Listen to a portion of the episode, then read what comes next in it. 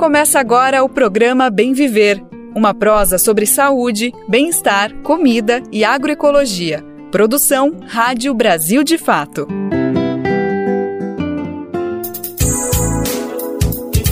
E hoje é quarta-feira, dia 13 de setembro de 2023, mais um Bem Viver que tá no ar. Bora ficar bem informado, bem informada sobre os principais fatos do Brasil e do mundo com uma visão popular, que é a marca do jornalismo do Brasil de fato. Eu sou Lucas Weber e te convido para irmos juntos e juntas nessa próxima uma hora, então bora saber os destaques do programa da edição de hoje.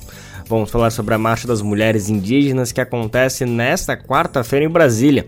Entre as pautas estão a violência de gênero, as mudanças climáticas e a saúde mental.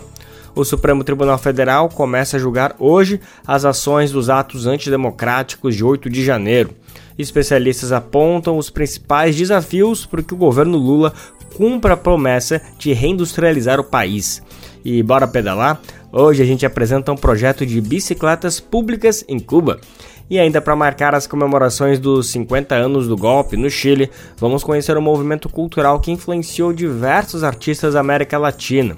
Esses são alguns destaques, mas tem mais coisa no Bem Ver de hoje. Bora então conferir o programa inteiro que está só começando. Lembrando que o Bem Viver, você sabe, é de segunda a sexta-feira, sempre a partir das 11 horas da manhã pelo rádio e também nas principais plataformas de podcast, no site do Brasil de Fato, na aba Rádio e através das rádios parceiras. O Bem Viver é transmitido na Rádio Brasil Atual, 98,9 FM na Grande São Paulo e também pela internet, na nossa rádio web, no site rádio brasildefato.com.br.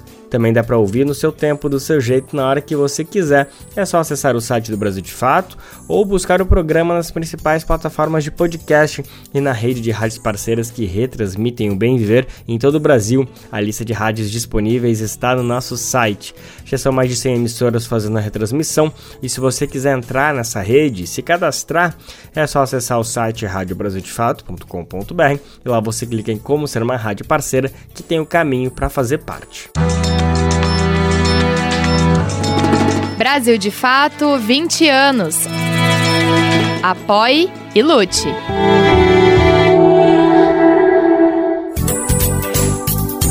Vamos começar o programa então falando sobre os direitos das mulheres indígenas. Em Brasília acontece a terceira marcha das mulheres indígenas nesta quarta-feira. Essa é a primeira marcha no terceiro mandato do presidente Lula. Elas estão em Brasília desde segunda-feira e no Congresso receberam uma sessão solene. O tema da marcha neste ano é Mulheres, Biomas em Defesa da Biodiversidade pelas Raízes Ancestrais. É a reafirmação da luta feminina pela preservação dos territórios indígenas. O evento reúne indígenas de diferentes partes do país e de diferentes países. Elas vão marchar hoje até o Congresso Nacional e as lideranças querem debater temas como emergência climática, garimpo ilegal, violência de gênero, saúde mental, acessibilidade indígena e até educação. E a importância da participação das mulheres indígenas na COP28, que será realizada em novembro em Dubai. A gente vai saber as principais reivindicações das mulheres indígenas agora na reportagem de Gessio Passos. As portas da Câmara dos Deputados se abriram para a terceira Marcha das Mulheres Indígenas, que ocorre em Brasília nesta semana. Em sessão solene em homenagem às indígenas, Juliana Querechu, da Articulação dos Povos Indígenas do Brasil, relembrou que cada corpo massacrado é sentido por todas. Cada corpo massacrado, cada corpo violado, cada corpo dilacerado, a cada corpo que sofre, que sente todos os dias esse massacre que as mulheres indígenas, crianças indígenas, meninas indígenas passam no seu território. Todas nós sentimos, porque todas nós dividimos esse mesmo corpo território que a gente chama de Mãe Terra, que a gente chama desse território chamado Brasil. Braulina Baniuá, representante da Articulação Nacional das Mulheres Indígenas Guerreiras da Ancestralidade, falou sobre o impacto da falta da demarcação de terras na vida das mulheres. Quando a gente não tem nossa terra demarcada, o primeiro impacto que sente são as mulheres. O primeiro impacto que sente são nossas crianças. Falar nesse espaço é pedir também fora garimpo, porque nossas crianças também estão sofrendo violência com contaminação do mercúrio. A nossa articulação se propõe a construir, em conjunto com a sociedade brasileira, com os parceiros, com a nossa pauta de gênero específico das mulheres indígenas. Precisamos ser vistos vista, precisamos ser ouvidas. A ministra dos Povos Indígenas, Sônia Guajajara, reforçou que é importante mudar a institucionalidade do país para reconhecer a diversidade brasileira. O que nós queremos não é somente a presença física, né, de ocupar um cargo. O que nós queremos é provocar mudança na sociedade. O que nós queremos é promover mudança na institucionalidade para compreender que nós somos mulheres diversas, que nós temos costumes, que nós temos modos de vida, que nós temos né, tradições diferentes. Já a deputada Célia Chacriabá relembrou o momento de conflito das indígenas com o parlamento e enfatizou a necessidade de o Congresso respeitar a organização dos povos indígenas. Queria dizer que não queremos, não aceitaremos mais entrar com bomba, com spray de pimenta, porque queremos entrar pela porta da frente enquanto parlamentares, enquanto parteiras, enquanto benzedeiras, enquanto advogada, enquanto ministra, enquanto presidenta da FUNAI.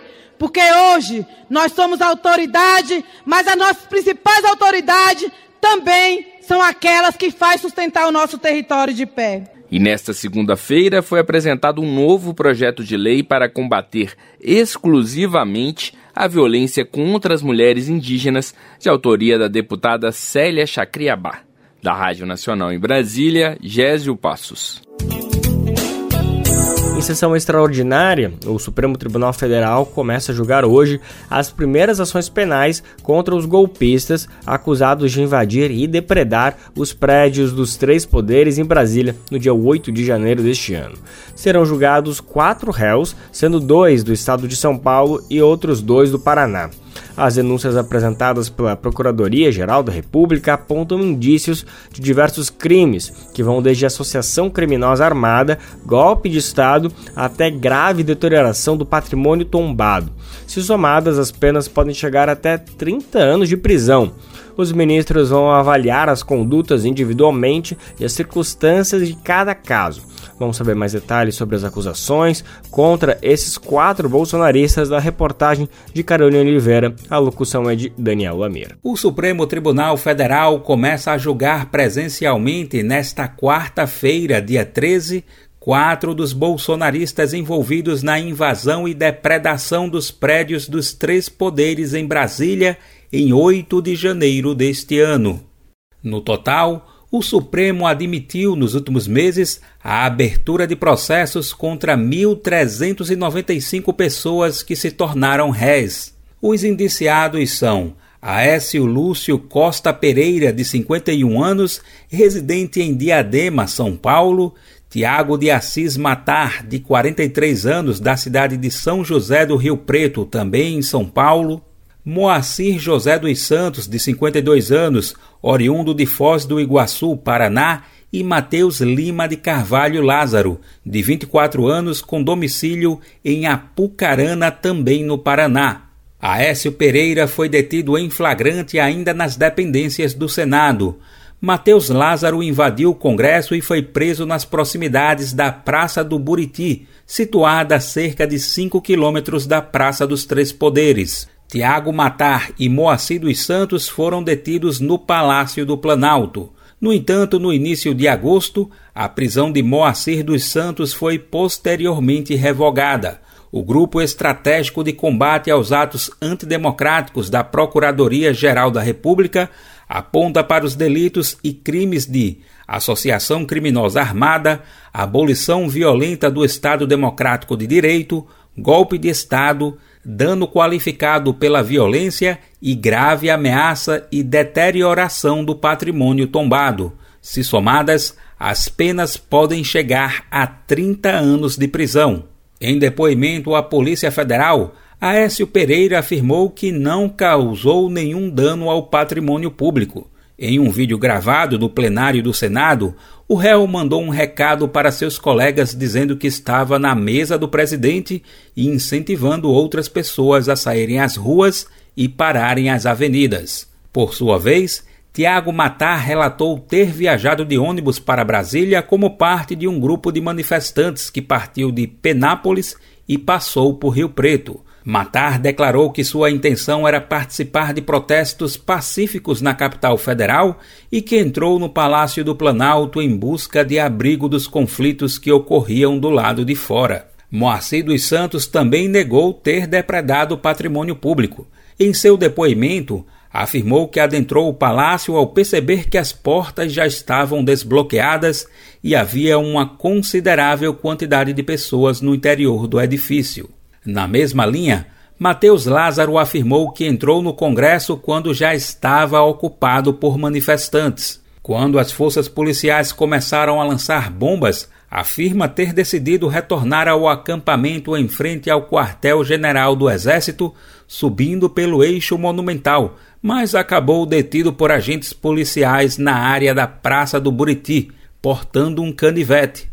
No STF foram reservadas quatro sessões para julgar os bolsonaristas. O julgamento ocorrerá de forma individualizada, ou seja, cada réu responde a uma ação específica.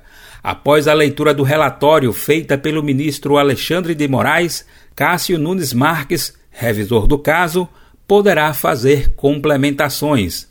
Na sequência, a Procuradoria-Geral da República se manifestará pela acusação e os advogados pela defesa dos réus.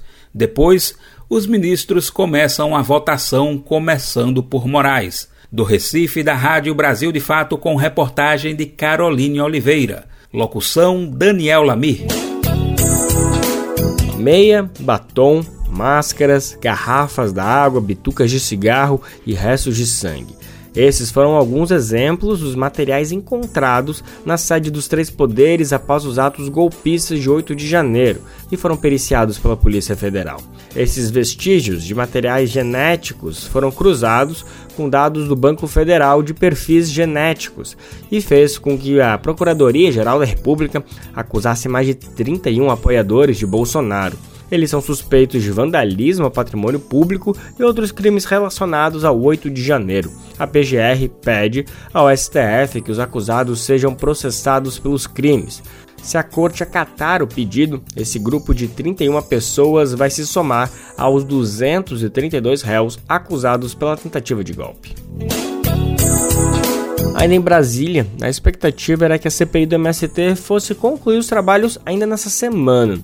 Essa comissão parlamentar de inquérito foi um fiasco porque os parlamentares bolsonaristas tinham o objetivo de criminalizar o movimento, mas não houve provas contra o movimento dos trabalhadores rurais sem terra. Os parlamentares não conseguiram recompor a maioria na CPI e a verdade é que eles não têm votos garantidos para aprovar o relatório de Ricardo Salles. Mas nesta terça-feira, após ouvir apelos de deputados da oposição, o presidente da Câmara dos Deputados, Arthur Lira, sinalizou que pode prorrogar os trabalhos da comissão. O relatório final deve ser apresentado no dia 14 de setembro, ou seja, quinta-feira. O Brasil de Fato ouviu a deputada Samia Bonfim, do PSOL, integrante da CPI, e traz os bastidores sobre o parecer pelos bolsonaristas. Vamos ouvir agora a reportagem de Cristiane Sampaio com locução de Douglas Matos. Deputados da base bolsonarista preveem para esta semana a apresentação do relatório final da CPI do MST, a Comissão Parlamentar de Inquérito do Movimento dos Trabalhadores Rurais Sem Terra. O documento deverá ser lido por Ricardo Salles, do PL. O clima entre membros da CPI, no entanto, ainda não garante certezas. A comissão tem hoje 26 integrantes titulares e 24 suplentes nomeados. O grupo trabalha com uma previsão de encerramento dos trabalhos até a próxima quinta-feira, dia 13, data fixada pelo calendário oficial, aprovado no início das atividades. De um lado, o governo passou a ter nas últimas semanas uma expectativa de maioria após a troca de alguns integrantes ligados ao PP e ao Republicanos, siglas que agora se beneficiam com a reforma ministerial promovida por Lula. De outro, o terreno político no Congresso Nacional ainda é movediço para a gestão, dada a instabilidade da própria base parlamentar. Apesar disso, deputados ligados ao governo acreditam que há baixa chance de aprovação do relatório de Salles. Na segunda-feira, dia 4, por exemplo, o ministro Luiz Roberto Barroso, do Supremo Tribunal Federal, suspendeu a coleta de depoimento de dois gestores do Instituto de Terras e Reforma Agrária de Alagoas, ligado ao governo do estado. O juiz atendeu a um pedido da Assembleia Legislativa de Alagoas, para qual a convocação dos dois fugia ao objetivo da CPI. Na sequência, o presidente da comissão, Coronel Zuco, do Republicanos, soltou uma nota criticando a liminar e anunciando o cancelamento da sessão da segunda-feira no colegiado. Também comunicou que não haveria mais nenhuma reunião até a apresentação do relatório, o que acabou por cancelar o depoimento do dia seguinte, na terça, dia 5, de uma liderança do MST. A deputada Samia Bonfim, do PSOL, integrante da CPI, falou sobre o assunto com o Brasil de Fato. Acho que eles estão jogando a toalha, percebendo que não tem mais número e condição para produzir é, nenhum fato que eles querem criar sobre o MST ou sobre o governo. É, eles ainda seguem agitando a possibilidade de vencerem no relatório, mas nada alterou da última sessão até a próxima, ou seja, a composição é a mesma, os membros são os mesmos. E ao contrário disso, é, tem uma proximidade maior do, do PP, por exemplo, com o próprio governo agora. Então é mais improvável que eles consigam demover qualquer um dos votos. Apesar das declarações de Zuco, circulam nos bastidores da Câmara rumores de uma suposta incerteza sobre a apresentação do parecer de Salles. O motivo seria uma divergência interna na ala bolsonarista, que estaria dividida entre parlamentares para os quais não valeria a pena investir no relatório, dada a desidratação política do grupo ao longo das últimas semanas na CPI.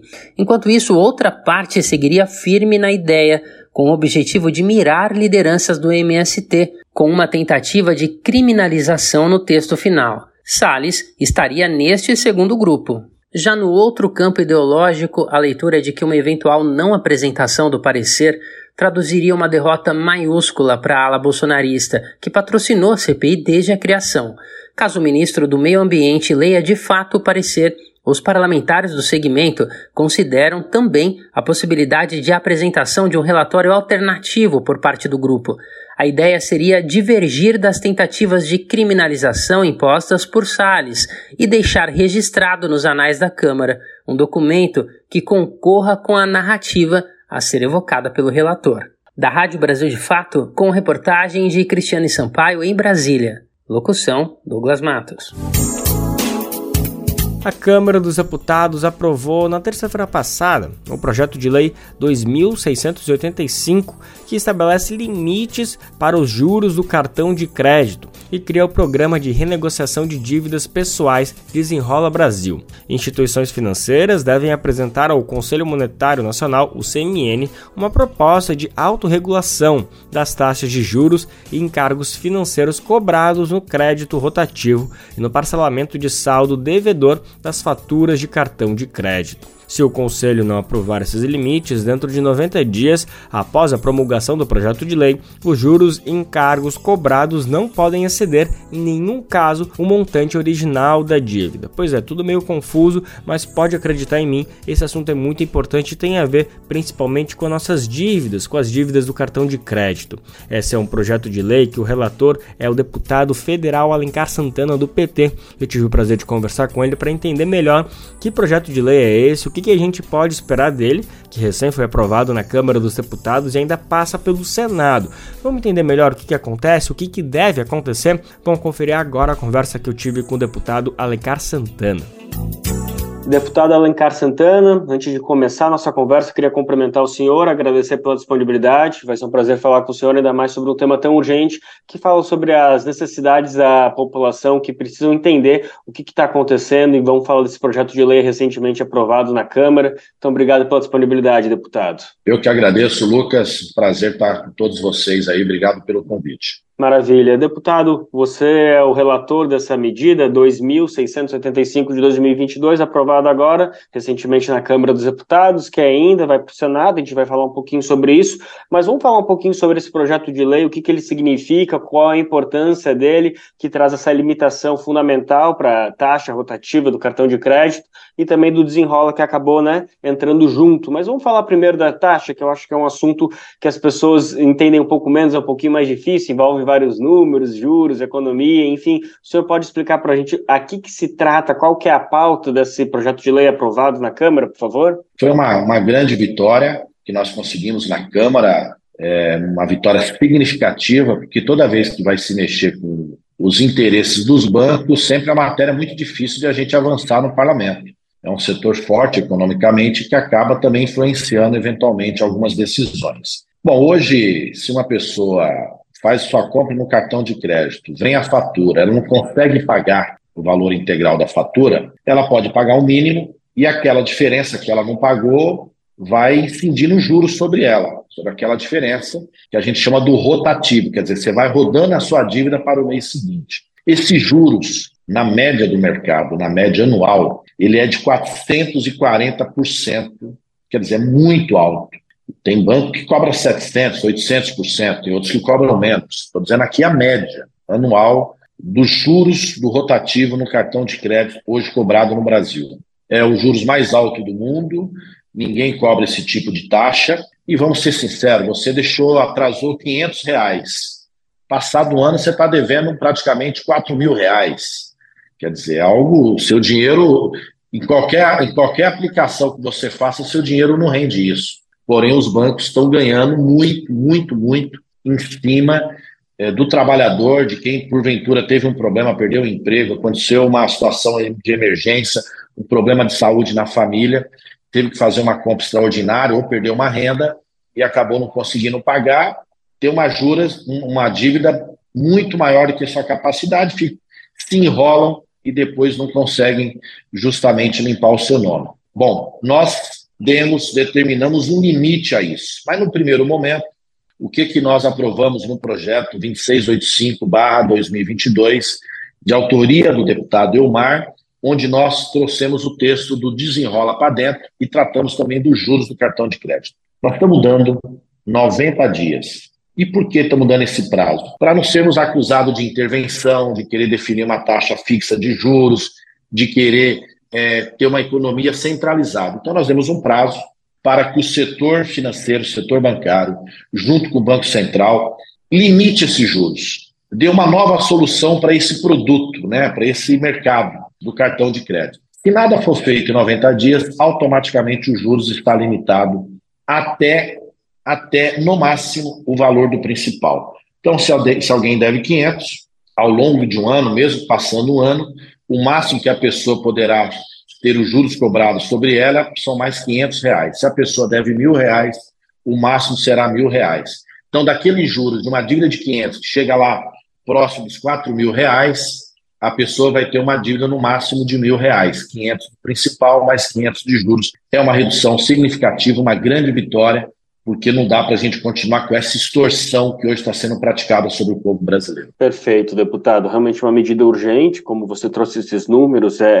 a gente precisava de algum tipo de regulamentação, ao menos uma provocação, como os deputados fizeram, botando, passando a bola justamente para o CMN, o Conselho Monetário Nacional, fizeram 90 dias para eles se manifestarem, para trazerem uma nova proposta, senão vai ficar essa que vocês aprovaram. Eu queria ouvir o senhor a respeito disso, quais são as expectativas, que devolução vocês esperam por conta do CMN? Vocês acham que, de alguma maneira, pode ser que se mantenha essa proposta que vocês fizeram de limitar em 100%? Ou ainda deve ter uma negociação, eles vão colocar mais para lá, vocês vão puxar mais para cá e, quem sabe, o meio termo? O que, que vocês esperam daqui para frente? Olha, eu, eu conversei muito nesse período com o setor financeiro, bancário, as entidades de maquininha, as entidades que lidam com os cartões de crédito, mas principalmente com os deputados e também com a Fazenda.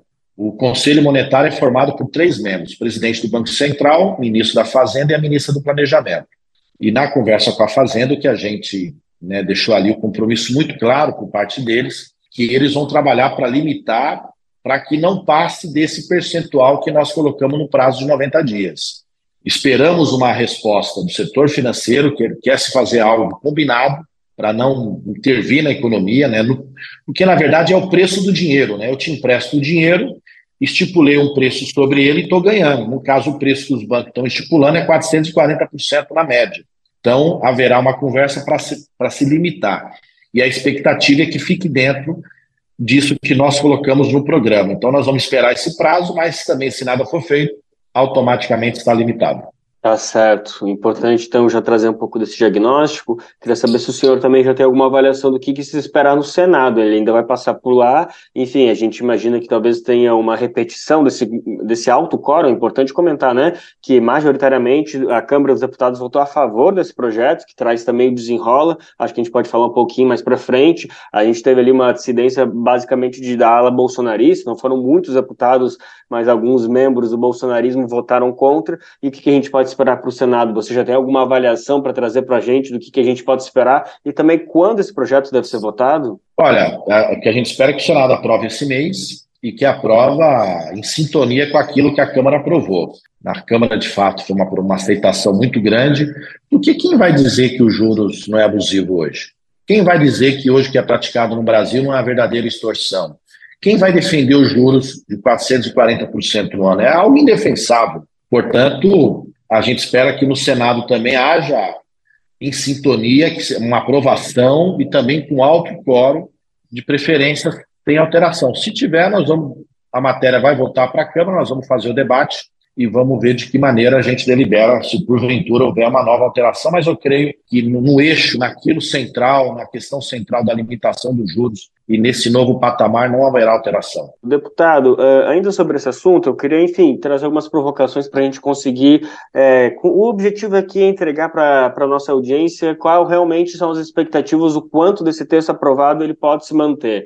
Porque, por mais que tenha sido uma aprovação ampla, com bastante respaldo na Câmara, a gente sabe que, por parte de, do setor dos banqueiros, assim, há uma. uma não foi muito bem visto, há uma, uma ameaça de que talvez pode afetar o mercado de crédito no Brasil, especialmente do cartão de crédito, que pode trazer outras consequências, enfim, foi feita toda uma celeuma, de certa forma, botando ameaça de que talvez esse projeto possa pôr em risco o crédito financeiro dos bancos e por parte da população. Eu queria te entender de que maneira vocês estão tratando para que não, não venham retaliações por parte do mercado financeiro, de não venham algumas maneiras de tentar mitigar esses os efeitos, como que vocês estão lidando com essas possíveis retaliações que podem podem vir essa pressão que a gente sabe que é um sistema que literalmente mexe com o dinheiro, que tem muito poder financeiro e pode influenciar nossas votações, pode tentar alterar. De alguma maneira, vocês têm têm percebido que talvez esse projeto esteja ameaçado, porque críticas tem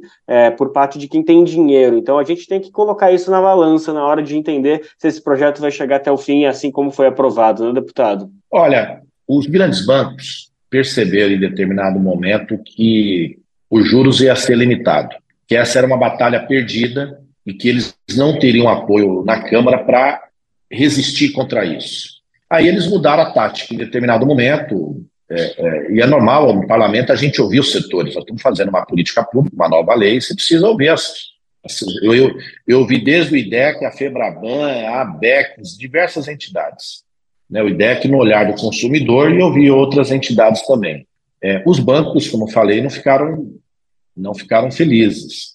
Mas quando eles viram que essa batalha está perdida, eles quiseram mudar a batalha para que houvesse uma limitação na compra parcelada sem juros. Hoje você compra um produto e você pode parcelar em X vezes sem juros. Eles queriam que houvesse os juros no parcelado.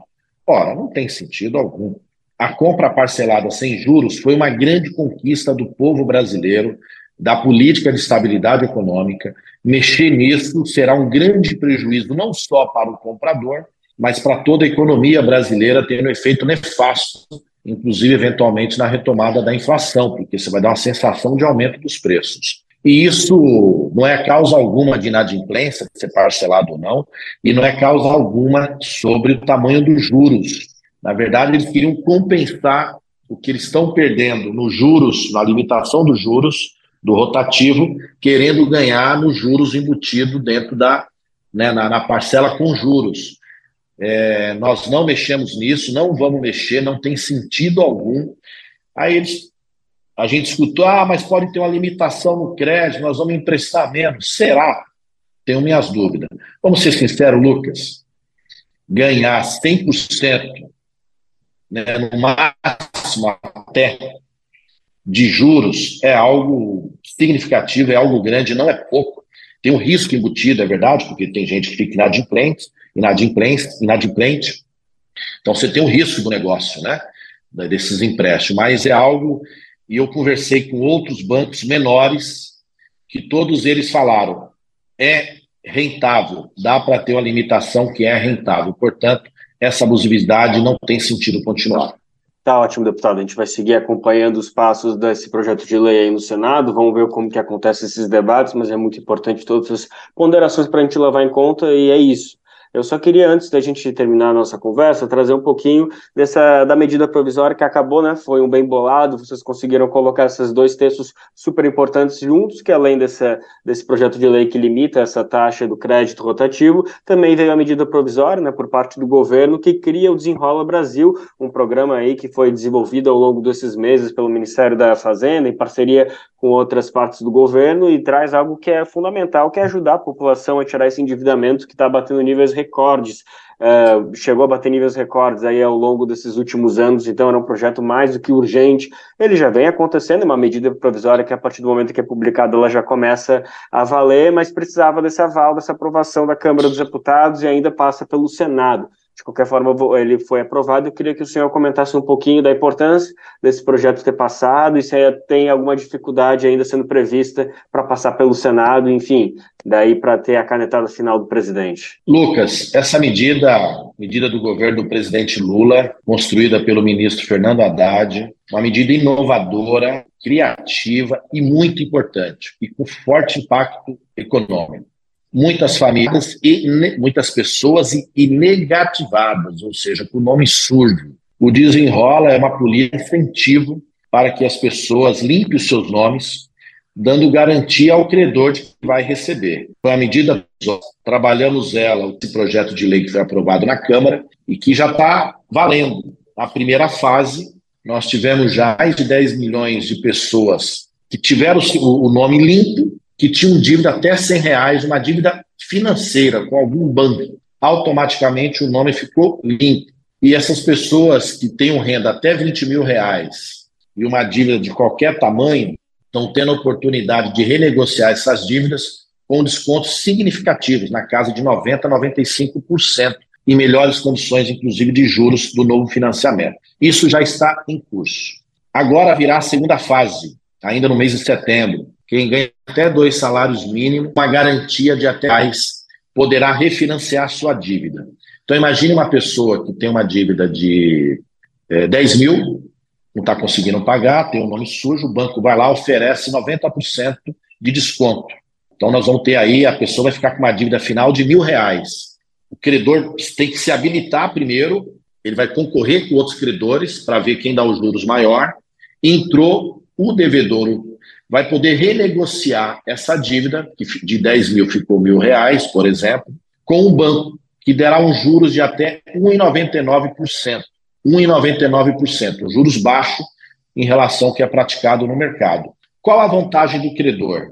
Primeiro, que ele vai ter o cliente ali que vai estar pagando a sua dívida, porque o banco vai pagar para ele. Então, ele vai dar o desconto. Ele tem a certeza do recebimento, uma dívida que não estava para ele já perdida.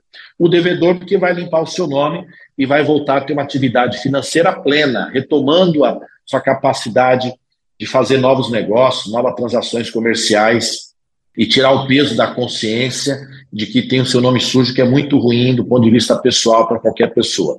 O banco vai financiar e vai ter o pagamento. Se porventura aquela pessoa não está pagando esse empréstimo, isso na fase 2, na fase 1 um não tem dinheiro público, o banco vai, o, o fundo garantidor, o governo vai cobrir essa dívida. Se alguém ficar devendo adiante, o governo vai cobrir.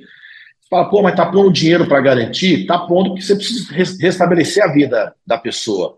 Muita gente se enrolou na dívida agora devido à pandemia, crise social, perdeu o emprego, uma situação é, é, extraordinária que aconteceu. Mas, ao mesmo tempo, o banco vai ser obrigado a continuar cobrando aquela pessoa para que ela pague, ou seja, o dinheiro vai ser retomado adiante. Então, todo mundo tem garantia e a economia ganha porque retoma muitas, muitas pessoas vão voltar a ter uma atividade econômica é, digna e plenamente. Tá ótimo, deputado. Muito obrigado, então, por esses esclarecimentos, porque no Brasil, de fato, a gente vai seguir acompanhando esses passos da, do projeto de lei 2.685, aprovado na última semana pela Câmara dos Deputados, que limitou a taxa de juros do cartão rotativo em 100%, fazendo uma redução de mais de 339% nessa taxa que passava de 440, como você bem nomeou. E, além disso, nesse projeto de lei veio junto o Desenrola Brasil, uma medida provisória que já está valendo, como o senhor estava explicando, mas agora agora passou a caneta aqui pelo, pela Câmara dos Deputados, a gente está na espera do Senado, mas espero que seja aprovado, enfim, ela continue aí ajudando principalmente as famílias, mas como um todo a economia brasileira. Então, deputado Alencar Santana, muito obrigado mais uma vez pela disponibilidade. Um forte abraço, um prazer estar com vocês aí no Brasil de Fato. Até mais. A gente tem falado aqui no programa sobre a importância de olhar para o Cerrado, né? Na região do Mato Piba, fronteira agrícola em expansão do agronegócio, que abrange os estados do Maranhão, Tocantins, Piauí e Bahia, o que de um lado significa lucro, do outro, o crescimento das lavouras de commodities de grãos como soja e milho tem representado uma ameaça para o bioma, com aumento do desmatamento, perda de biodiversidade e queimadas. Segundo a ministra do Meio Ambiente, Marina Silva, foram identificadas licenças ambientais dadas em um período longo de 3 até 4 anos. Essas licenças eram imediatamente usadas, mas estavam sendo usadas para especulação de venda de dessas terras na região. O governo federal quer evitar o uso de licenças ambientais de caráter especulativo. A gente vai saber mais informações agora com Gabriel Brum, da Rádio Agência Nacional. Licenças para desmatar propriedades no Cerrado são usadas para especulação imobiliária na região do Mato Piba, área de maior pressão sobre o bioma. E o governo quer evitar isso. Segundo a ministra do Meio Ambiente e Mudança do Clima, Marina Silva, os estados da região do Maranhão, Tocantins, Piauí e Bahia estão repassando à pasta informações sobre desmatamento, e dessa forma foi identificado esse uso especulativo de terras, com autorizações de tempo prolongado. Quando você tem uma área com uma licença já concedida, eleva muito o valor daquela propriedade. Então eram licenças especulativas. Estamos trabalhando um caminho para evitar essas licenças por período muito longos e o esforço de disputar outros usos para essas áreas que não sejam de converter o cerrado em atividades que façam a sua remoção. A ministra Marina Silva participou nesta segunda-feira do lançamento do plano de manejo ou de uso da terra do Parque Nacional de Brasília. Em comemoração ao Dia do Cerrado, ela e o presidente do ICMBio, Mauro Pires, plantaram um IP no parque. Segundo o Ministério do Meio Ambiente, os alertas de desmatamento no Cerrado subiram 20% entre janeiro e agosto desse ano. Hoje, apenas 7,5% dos 2 milhões de quilômetros quadrados do bioma estão protegidos em unidades de conservação, Pires afirmou que está em estudo a criação de novas unidades, em especial onde o desmatamento cresce rápido. O Matopiba é uma área que preocupa, né, em termos de desmatamento crescente, como também outras áreas, né, fora do Matopiba e que também vem sofrendo uma expansão muito grande. Então nós vamos olhar com mais cuidado para essas áreas, a fim de garantir que parte dos remanescentes do cerrado sejam garantidos sob a forma de unidade de conservação. Outra ação para o cerrado é a criação do plano de proteção e combate ao desmatamento e vai para consulta pública nesta quarta-feira. Da Rádio Nacional em Brasília, Gabriel Brum. Você ou alguém da sua família já caiu em algum golpe de internet? Pois é, mais comum do que parece, né? Com a facilidade de agilizar serviços, tudo na palma da mão, os dados têm sido alvos de golpistas. O programa do governo federal Desenrola Brasil é a bola da vez. Ele está sendo usado para aplicar novos golpes e tem causado dor de cabeça em muita gente. Esse programa foi criado para reduzir o endividamento em que pessoas físicas ou jurídicas negociam com os bancos os consumidores têm que ficar muito atentos aos perfis e links falsos, páginas que simulam que são do programa, enfim, toda essa atenção nunca é demais, né? A gente vai saber mais como proteger os seus, os nossos dados e não cair em golpes. Quem conta pra gente é Douglas Matos. Golpistas estão usando o nome do programa Desenrola Brasil, lançado pelo governo federal, para tentar obter dados pessoais de brasileiros e brasileiras e fazer transações financeiras ilegais para contas dos envolvidos na fraude. O alerta foi dado pela Febraban, que é a Federação Brasileira de bancos. De acordo com a entidade, os golpes são realizados a partir do envio de links para páginas falsas supostamente vinculadas ao programa e também com técnicas para enganar o usuário para fornecer os dados por meio de mensagens ou ligações telefônicas, por exemplo. Uma das principais orientações para evitar cair nos golpes é buscar informação sobre o programa diretamente com o banco, por meio dos canais de atendimento oficiais, o que inclui as agências, os sites dos bancos e os aplicativos. Além disso, o consumidor não deve clicar em links recebidos por meio de aplicativos de mensagens, como WhatsApp, ou redes sociais, como Facebook e Twitter, e também nos sites de busca. Qualquer tipo de oferta com proposta de renegociação vinda por esses canais deve ser ignorada. A primeira fase do Desenrola Brasil foi lançada em 17 de julho e garantiu a limpeza do nome de pessoas que têm dívidas de até 100 reais. Na prática, a dívida não é perdoada, mas o devedor deixa de ter o nome sujo e passa a poder, por exemplo, fechar contratos de aluguel. A iniciativa prevê ainda a renegociação de dívidas de consumidores com renda de até 20 mil reais com os bancos. Entretanto, só podem ser incluídas no programa dívidas que foram contraídas até 31 de dezembro de 2022. De São Paulo, da Rádio Brasil de Fato, locução Douglas Matos. Quais os desafios para o país apostar na reindustrialização? Pois é, para crescer a atividade industrial no país, ela esbarra em falta de infraestrutura e pesquisa e também a alta taxa de juros. Lula disse que o Brasil tem que fazer uma nova revolução industrial e que, no que dependesse do governo, as condições para isso seriam criadas. As declarações foram dadas durante uma reunião do Conselho Nacional de Desenvolvimento Industrial no Palácio do Planalto em julho. Entre as condições estão a ampliação de recursos disponíveis pelo BNDES e a retomada da oferta de crédito em bancos como o Banco do Brasil e a Caixa. O governo federal concedeu benefícios para a indústria automotiva e prevê um pacote para modernização de outros setores para retomada até o final desse ano, com investimentos para os próximos anos que podem chegar até 16 bilhões de reais destinados para pelo menos cinco setores industriais. Vamos ouvir mais detalhes agora sobre esse processo de reindustrialização? A reportagem de Alex Mirkan. Uma das principais bandeiras do governo Lula é a reindustrialização do país, um desafio e tanto para um setor da economia que vem sofrendo com perdas de investimentos e competitividade nas últimas décadas. Apesar de certo respiro desde o início de 2023, a produção industrial registrou perda de 0,6% durante o mês de julho em comparação ao mês anterior, segundo pesquisa mensal realizada pelo IBGE e divulgada em 5 de agosto. Em junho houve estabilidade e em maio um avanço de 0,3%. Embora haja oscilações, o cenário é de retração. Conforme explica André Macedo, gerente de análise do IBGE responsável pelo levantamento. A primeira informação desse terceiro TRI, ela nos dá uma sensação de menor intensidade dessa produção industrial como um todo.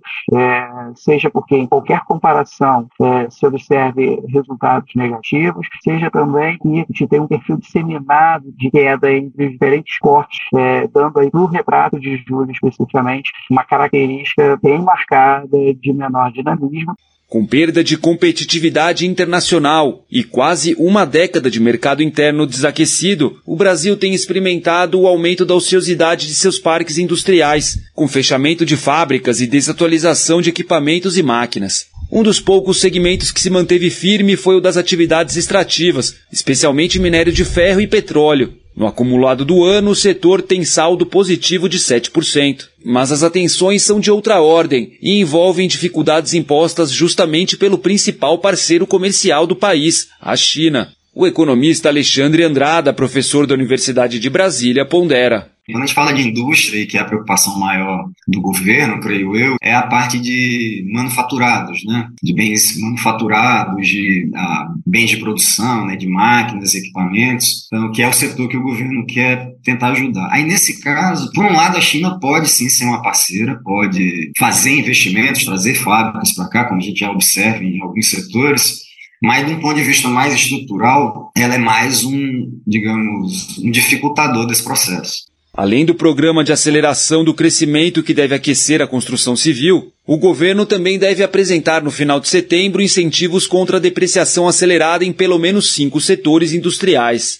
No fim de maio, a equipe econômica já havia reduzido os impostos para baratear o preço dos carros populares novos. Uma medida que até foi renovada em junho, mas que teve efeitos apenas paliativos frente a um contexto de juros altos e poder de compra menor. André Macedo salienta. Essas medidas elas favoreceram muito mais ah, ali entre aspas, né, a desova do, do estoque, né, o, o, a liberação do estoque do setor que ele estava muito elevado, então é, em última instância isso favoreceu muito mais as vendas do que propriamente refletindo positivamente dentro do processo de produção. O advogado e economista Alessandro Azoni, conselheiro da Associação Comercial de São Paulo, aborda o fator conjuntural. Até o meio do governo, praticamente Bolsonaro, nós tínhamos um modelo econômico que mudou. Antes, o Banco Central era uma ferramenta do, do, do, do Ministério da Fazenda. Hoje ele é autônomo. Hoje ele trava completamente o processo, porque, vamos falar assim, eu vou desonerar para baixar preço para vender. Aí o Banco Central fala assim, ah não, mas se vender vai me dar inflação, então eu aumento os juros. Foi o que aconteceu com a questão dos carros. O juro, quando ele percebeu que o juro estava altíssimo, então quer dizer, como que eu vou refinanciar um carro somente se eu tiver o valor à vista? Se por um lado há um ambiente mais otimista com relação à política e à economia do país, por outro ainda são claros os gargalos para a atividade industrial em termos de infraestrutura, de pesquisas e inovação. Fatores considerados chave para aproveitar todo o potencial brasileiro para se tornar um protagonista na transição energética e na sustentabilidade. A Zone percebe uma mudança de postura. O governo tem olhado nesse sentido, tanto que na reforma da tributária, o setor industrial foi o menos onerado, então praticamente não teve nenhum incremento é, tributário, praticamente quase ficou inalterado. O que, o que foi tributado foi serviços e deixando a indústria, porque ela já estava numa situação precária, então ela tinha que é, você, de uma certa forma, estimular. Já é um sinal. Alexandre Andrada vê boas possibilidades. A recuperação econômica do Brasil já, de certo modo, começou. Então, essa coisa caminhando, o Brasil voltando a crescer de uma maneira sustentável, né, todo ano, um pouquinho, por menor que seja esse crescimento, né, já reaviva o mercado interno, o consumo, aí você começa a atrair. E do outro lado, tendo também uma, uma volta numa normalidade política, também tende a ajudar. De Brasília para a Rádio Brasil de Fato, Alex Mirkan. Com a criação das ciclofaixas e ciclovias, as bicicletas viraram aliadas à mobilidade nas grandes cidades. A bicicleta tem inúmeras vantagens, é um veículo ambientalmente mais sustentável, menos oneroso e que de quebra favorece muito a nossa saúde, né? Mas você já ouviu falar ou já andou em bicicletas públicas? Pode ser que você já tenha passado por uma dessas, são bicicletas disponibilizadas pelo governo para uso coletivo. A oferta de bikes e infraestruturas adequadas para pedalar ainda é limitada no Brasil. Das 27 capitais, apenas 10 contam com sistemas de bicicletas públicas para compartilhamento. Entre essas cidades estão São Paulo, Recife, Rio de Janeiro. Os dados são do levantamento Mobilize, divulgado no final do ano passado pelo Mobilize Brasil. Hoje a gente vai conhecer uma experiência de duas rodas em Cuba. Por lá não é difícil alugar bikes em Havana. Então bora lá fazer um passeio pela ilha de bicicleta com o repórter Gabriel Lopes. A locução é de Afonso Bezerra. Naives Dias Labô sempre sentiu um amor especial por bicicletas. Atualmente, em Havana, ela é diretora do Belo Cuba, um projeto liderado por mulheres que organiza cicloturismo, oficinas de reparo, montagem de bicicletas e várias atividades sociais e comunitárias. Yo tengo 47 años, llevo 43 montando una bicicleta. No, yo no me he bajado, he tenido carro, tal. Tenho 47 anos e ando de bicicleta há 43 anos. E nunca mais parei. Tive um carro, mas nunca parei de andar de bicicleta. Nasci em Havana, mas cresci na Ilha da Juventude. A Ilha da Juventude é uma pequena ilha no sul de Cuba. Nessa ilha, até hoje, todo mundo ainda anda de bicicleta. Na ilha, desde o momento em que você nasce, vê todo mundo de bicicleta. Quando cresci, vim para Havana para estudar na pré-universidade e na universidade e trouxe minha bicicleta comigo. Trouxe minha bicicleta para conhecer a cidade. Conheci essa cidade em detalhes de bicicleta. Essa é uma maneira extraordinária de conhecer a cidade. Vengo a La Habana a estudar já depois mi preuniversitario y la universidad y todo eso, y me traje mi bicicleta a La Habana. No vivía en La Habana, vivía en la isla todavía. Y me traigo mi bicicleta para conocer la ciudad. Depois de trabalhar durante anos em navios de cruzeiro e gerenciar vários projetos, Naives decidiu deixar tudo para trás e montar uma pequena oficina de conserto de bicicletas com uma amiga ciclista. El taller abrió el día 12 de septiembre del año 2014 y a los 20 días ya yo tuve que buscar otro trabajador, porque hasta ese momento... A oficina foi inaugurada em 12 de setembro de 2014. 20 dias depois, tivemos que procurar outro funcionário. Naquele momento, a oficina ficou famosa, primeiro por causa de sua localização, atrás da Copélia, que é um lugar muito central em Vedado. E todo mundo dizia: ah, abriram uma nova oficina para mulheres que consertam bicicletas. Muitas pessoas apareceram por curiosidade, mas quando chegavam, percebiam que havia muito profissionalismo e a fama se espalhou de boca em boca. Apareciam muitas pessoas por, por curiosidade. Pero quando chegavam, se daban cuenta que había mucho profesionalismo. Hizo muy famoso, rápido, boca a boca. O crescimento da oficina permitiu que eles pensassem em oferecer outros serviços, mas o bloqueio dificulta o acesso a ferramentas, peças de reposição ou até mesmo bicicletas em Cuba. Empiezan a venir extranjeros a Cuba, eh, que siempre habían venido, pero bueno, empieza un poquitico más a moverse el tema mais estrangeiros começaram a vir para Cuba. Eles sempre vieram, mas começaram a se deslocar um pouco mais. Começaram a me vender suas bicicletas. Eram bicicletas de um padrão diferente, de melhor qualidade, das marcas mais reconhecidas internacionalmente. Elas vinham com suas bicicletas e no final da viagem era mais conveniente vendê-las. Eu comecei a comprar as bicicletas e em 2015 lancei o serviço de aluguel de bicicletas. De três dias, se você quiser ficar aqui em Havana, há pessoas que as alugaram para mim por 45 dias, andando por toda a ilha. Desde janeiro de 2015, quando começamos a comprar bicicletas para passeios de bicicleta, até abril de 2023, tivemos cerca de 350 clientes por temporada enero del 2015 que empezamos a comprar bicicletas para, para cicloturismo hasta abril del 2023 han venido por cada temporada anual unos 350 clientes. Desde o início, a Belo Cuba tem incentivado o trabalho com a comunidade. Assim, as pessoas que não puderam ter uma bicicleta podem aprender a andar, passear ou simplesmente se divertir por um tempo. Desde 2018, a Belo Cuba, juntamente com o escritório do historiador de Havana, vem desenvolvendo um sistema de bicicletas públicas para promover um estilo de vida mais saudável e melhorar a qualidade de vida dos cubanos. Da Rádio Brasil de Fato, com reportagem de Gabriel Lopes em Havana, Cuba. Locução: Afonso Bezerra. A vermelha carapuça da outono da Com as travessuras do saci. Dá risada e come fruta, ele sempre busca assim. Hora de ouvir histórias do nosso contador de calças, Moza Benedito. Diante de tantos elementos culturais que foram sendo incorporados ao Brasil, o Saci representa a resistência e o fortalecimento da cultura popular brasileira. Lá em São Luís do Paraitinga, interior de São Paulo, o Mozart e outros colegas fundaram a Associação Sou Saci, que tem o objetivo de promover o Saci, um menino travesso de uma perna só.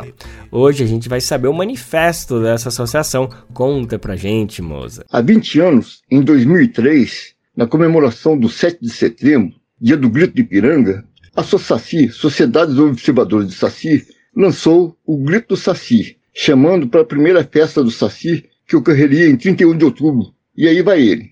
Um espectro ronda a indústria da cultura. Como já ocorrera durante a Primeira Guerra Mundial, quando os chamados povos civilizados se matavam entre si nos campos da Europa, como lembra Monteiro Lobato em seu inquérito, escrito em 1917, o espectro do Saci voltou para dar nó na crina das potências que invadem os outros países com uma indústria cultural predadora e orquestrada. O Saci é reconhecido como uma força da resistência cultural a essa invasão. Na figura simpática e travessa do insigne perneta esbarram hoje impotentes os X-Men, os Pokémon, os Halloweens e os jogos de guerra, como esbarravam ontem patos assexuados e ratos com orelhas de canguru. É tempo, pois, do Saci expor abertamente seus, seus objetivos, lançando um manifesto e denunciando o verdadeiro espectro, o espectro do imperialismo cultural. Para tanto, outros expoentes do imaginário cultural brasileiro, como Boitatá, Ayaro, Curupira e o Mapinguari, reuniram-se e redigiram o presente manifesto. A cultura popular é um elemento essencial à identidade de um povo. As tentativas insidiosas de apagar do imaginário do povo brasileiro a sua cultura, seus mitos, suas lendas, representam a tentativa de destruir a identidade do nosso país. A história de todas as culturas até hoje existentes é a história de opressores e oprimidos. Hoje, como ontem, o Saci apoia em qualquer lugar, em qualquer tempo, qualquer iniciativa no sentido de contestar a arrogância, a prepotência e a destruição de que é portadora a indústria cultural do império. O Saci não se reivindica como o símbolo único e incontestável da cultura popular brasileira. O Saci trabalha pela união e pelo entendimento das várias iniciativas culturais que devolvam ao nosso povo a valorização da sua identidade cultural.